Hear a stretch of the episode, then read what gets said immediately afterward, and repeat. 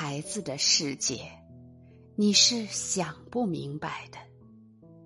听别人给你的招数，都是头脑层面的。解决了这一个问题，后面还有一大堆问题要处理。实际上，都是一个实质引起的。见乱治乱，徒劳无功，后患无穷。那个实质，就是关于爱。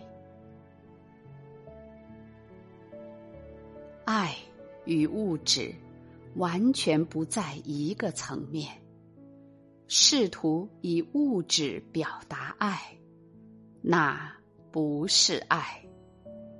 试图以控制表达爱，那不是爱。用立规矩的方式来减轻自己对孩子未来的担心和恐惧，纯粹是杞人忧天。穿越局限。放下角色关系，去和那样一个灵动的生命在一起，去看他每一秒的呈现，都是那个当下适合的、恰当的。对孩子的限制捆绑，看到那个生命的挣扎。